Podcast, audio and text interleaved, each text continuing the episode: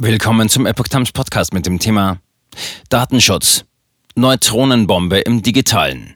Ampelpolitiker fordern Verbot der Spähsoftware Pegasus. Ein Artikel von Epoch Times vom 22. Februar 2022. Politiker der Ampelkoalition haben sich dafür ausgesprochen, die Verwendung der Spähsoftware Pegasus in der EU zu verbieten. Sie schlossen sich damit einer entsprechenden Forderung des europäischen Datenschutzbeauftragten Wojciech Wiewirowski an, berichtet das Handelsblatt. Dieser hatte am Dienstag in einer zwölfseitigen Analyse die Nutzung der Software als unvereinbar mit unseren demokratischen Werten bezeichnet. Der Vizechef der Grünen Bundestagsfraktion, Konstantin von Notz, sagte dazu der Zeitung, Pegasus ist sowas wie die Neutronenbombe im Digitalen. Der derzeitige Einsatz solcher Programme sei mit geltenden Grundrechten kaum in Einklang zu bringen. Er gefährdet Grundrechte, Demokratie und Rechtsstaatlichkeit. Auch der FDP-Fraktionsvize Konstantin Kuhle sieht Handlungsbedarf. Er begründete dies mit zahlreichen Missbrauchsfällen durch den Einsatz der Software außerhalb und innerhalb der EU.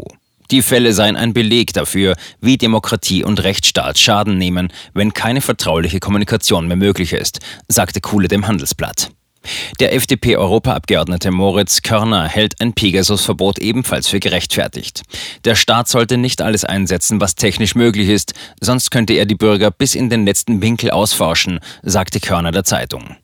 Baden-Württembergs Datenschutzbeauftragter Stefan Brink warnte, Pegasus sei das perfekte Werkzeug zur völligen Aufdeckung unserer Persönlichkeit.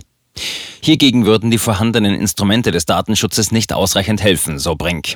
Deshalb trifft unseren Staat eine weitergehende Schutzverpflichtung, solche Software gesetzlich zu verbieten und aus dem Verkehr zu ziehen.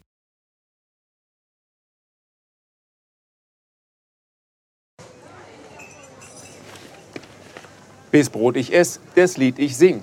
In Zeiten von Twitter und Facebook hat diese Redewendung aus der Zeit der Minnesänger neu an Bedeutung gewonnen.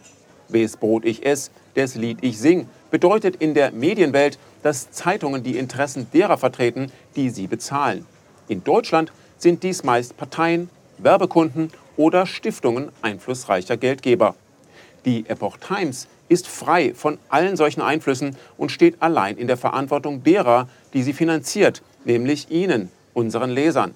Die Epoch Times bietet Ihnen einen investigativen Journalismus, der Tatsachen aufdeckt und sich nicht von einer Agenda oder politischen Korrektheit einschränken lässt.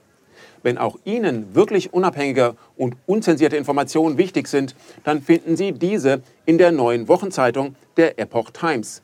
Zum Preis von nur einer Tasse Kaffee erhalten Sie nachhaltige Geistesnahrung für eine ganze Woche.